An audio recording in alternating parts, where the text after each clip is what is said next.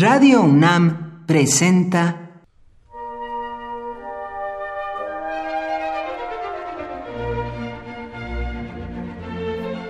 Cuaderno de los Espíritus y de las Pinturas por Otto Cázares.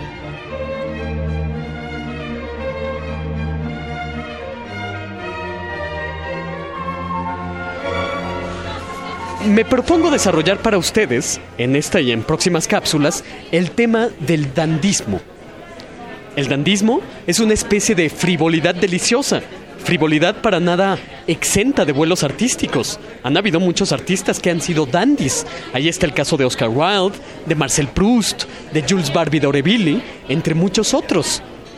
El dandismo es un sentimiento basado en la elegancia, en el aliño, poniéndolos en tan alto grado como la inteligencia y el talento. En una palabra, se trata de darle al aspecto personal tanto cuidado como se le da a una obra artística. En contra de lo que pueda suponerse, el dandismo, por principio, no tiene nada que ver con el lujo o con la opulencia. No tiene nada que ver con lo acaudalado o no que sea el dandy en cuestión. Puede haber un dandy con extremo cuidado en el vestir y que no lleve más de 25 centavos en los bolsillos. Ya lo dijo Honoré de Balzac con respecto al vestir bien. Un roto es un infortunio, una mancha es un vicio. El dandismo es una especie de pulimiento personal labrado en la propia imagen.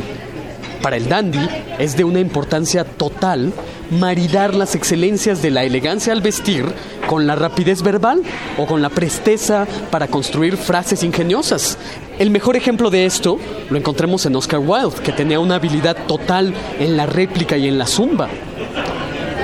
El dandismo pone por encima de todas las cosas la inteligencia de las formas, es decir, la inteligencia que habita en los modales. Pero, esto hay que decirlo, el dandismo intenta desvincularse de dos grupos humanos, los burgueses y los nobles. Hay nobles que solo reciben su grado por un mero azar de la naturaleza, pero están privados por completo de refinamiento y de cultura. Y los burgueses siempre están interpretando un papel dependiendo la veleta de los tiempos.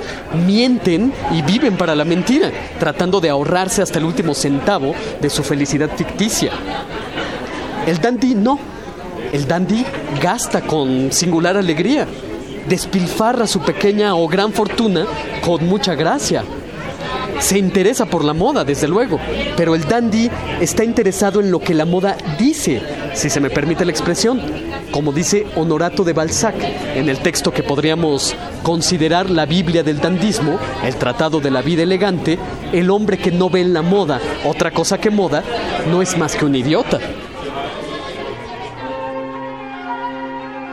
Por hoy, Otto Cázares cierra el cuaderno de los espíritus y de las pinturas.